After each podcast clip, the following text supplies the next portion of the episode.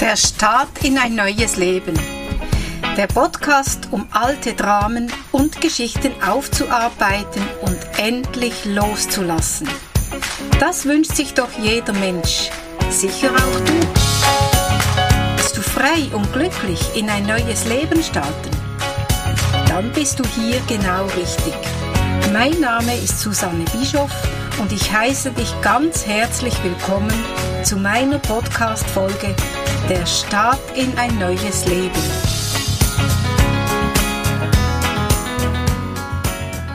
Ich heiße dich herzlich willkommen zu meiner neuen Podcast-Folge. Der Start in ein neues Leben.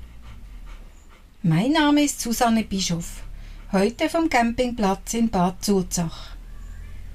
Ich freue mich, dass du dir meine Podcast-Folge anhörst. Heute erzähle ich dir von meinem Leben. Ja, wie ging es weiter?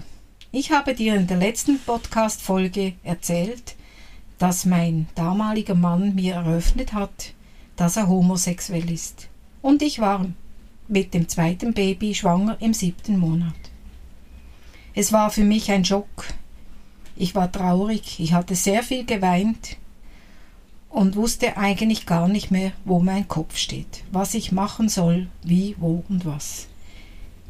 Ich wusste auch gar nicht so richtig, was das mit dem Homosexuellen bedeuten soll, was das heißen soll, soll ich. Ich war wirklich einfach hilflos. Ich ging mit meinem Patrick zu meinen Eltern, ich habe es meinen Eltern erzählt. Sie waren natürlich auch sehr schockiert und sie fanden es nicht richtig, dass man ein junges Mädchen so einfach reinlegt, anstatt dass man zu seiner ähm, sich einfach positioniert und sagt, ich bin so. Äh, meine Mutter meinte aber dann, ja, was willst du, jetzt bekommst du das zweite Baby und dann gibt es einfach keine Babys mehr und das ist ja gut. Und das Sexuelle ist ja für uns Frauen sowieso nicht das Wichtigste. Das ist nur für die Männer. Und da hat mein Vater protestiert und dann haben die zwei noch Streit gehabt. Wunderbar. Hat mir eigentlich auch nicht viel gebracht. Was mich noch mehr verletzt hatte, war, dass die Eltern von ihm informiert waren und es wussten. Und dass sie einfach froh waren, dass er ein Mädchen gefunden hat, das ihn heiratet, ihm Ja sagt und dass er Kinder hat und dass das, das Thema Homosexualität unter dem Tisch war. Und das hat mich noch mehr verletzt. Ich war sehr enttäuscht von meinen Schwiegereltern. Ja, wie ging es weiter? Ich hatte in dieser Nacht habe ich Wehen bekommen und musste in die Klinik die Ärztin hat natürlich gefragt, was geschehen ist, und ich habe ihr dann das unter vielen Tränen erzählt. Sie hat mich sehr gut verstanden und hat mir auch Mittel gegeben, um mich ein bisschen beruhigen, weil sie auch meinte, dass viele Weinen sei für mein Baby absolut nicht gut. Nach ein paar Tagen hatten sich die Wehen wieder verabschiedet und ich konnte wieder nach Hause. Dann haben wir ein Gespräch geführt, mein Mann und ich. Und er konnte einfach nicht von diesem Standpunkt, weil er verliebt war, er war in seinen Psychiater verliebt, Hals über Kopf. Und ähm, auch er hat ihm ja gesagt, er soll sich bei mir outen, er soll das sagen, wie, wo, was. Aber der Vorschlag war, dass wir trotzdem zusammenbleiben, der Kinder wegen, und dass wir das einfach einmal so versuchen würden. Das haben wir gemacht. Ich habe allerdings die Bedingung gestellt, ich ziehe aus dem Schlafzimmer aus, aus dem gemeinsamen und ähm, gehe in ein Kinderzimmer zum, äh, zum Patrick schlafen. Das habe ich dann auch gemacht. Er war nicht glücklich über die Situation und ist dann zum ersten Mal richtig auch ausgerastet, hat mich geschlagen. Ich war blau von Kopf bis Fuß und auch mein Bauch hat massiv auf den dicken Bauch geschlagen. Und so, als ich wieder in die Klinik musste, und dann haben aber die Ärzte den, jungen Mann einmal zu Gemüte genommen und haben ihm gesagt, dass man so nicht mit einer Frau umgeht und schon gar nicht, wenn sie hochschwanger ist. Und bei einem nächsten Mal, als es eine Anzeige gebe. Ich konnte wieder nach Hause. Ich hab, hatte natürlich dann auch einen riesen Respekt vor ihm. Heute muss ich einfach sagen, mit der heutigen Erfahrung, ich, ähm, ich verstehe seinen Ausraster, weil ich denke, das ist ja wie man, wenn irgendein Brunnen ist, ein Spr äh, Spritzbrunnen und man drückt einen Deckel drauf, einen Deckel drauf und dann nimmt man plötzlich diesen Deckel weg und dann quillt alles über. Ich stelle mir das einfach so vor.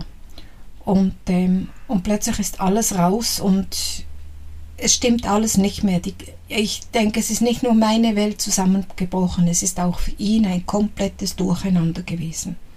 Aber zu dieser Zeit war ich natürlich einfach sehr verletzt und traurig. Mehr kann ich dazu nicht mehr sagen.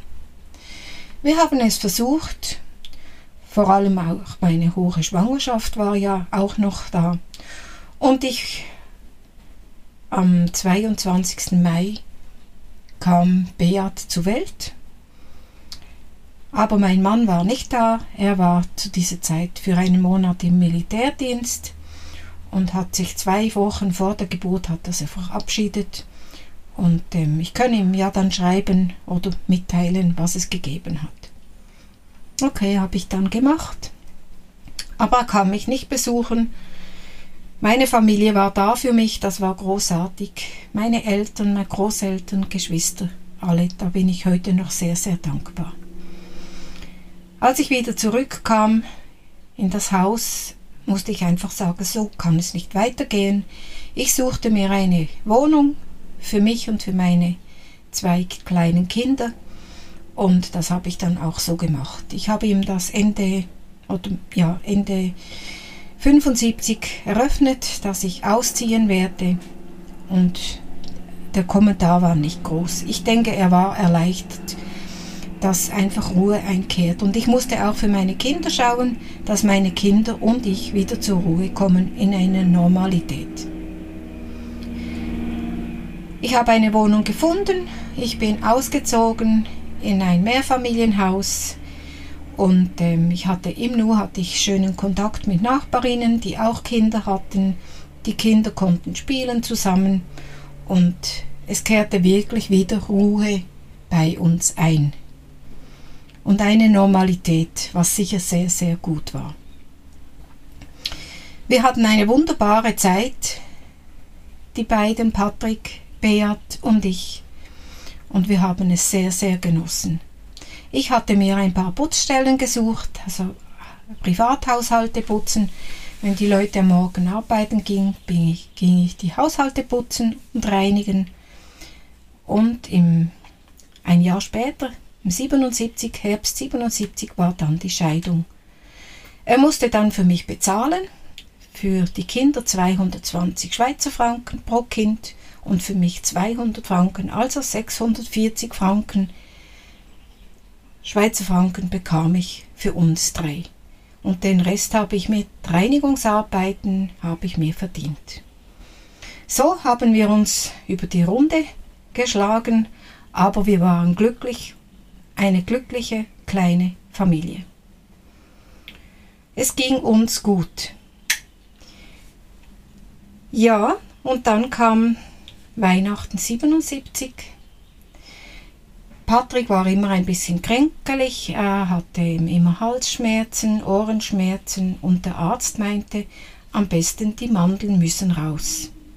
Wir vereinbarten einen Termin für diese Mandeloperation und der war dann am 5. Januar 1978. So, jetzt ist die Zeit schon wieder um und die Folge schon bald zu Ende. Ich frage dich, kennst du solche Geschichten und Erlebnisse auch? Falls ja, wäre es sehr spannend, wenn du mir auf Instagram schreiben würdest. Es würde mich sehr freuen. Jetzt wünsche ich dir einen schönen Tag, eine gute Woche und bis auf bald nächste Woche. Alles Liebe, deine Susanne.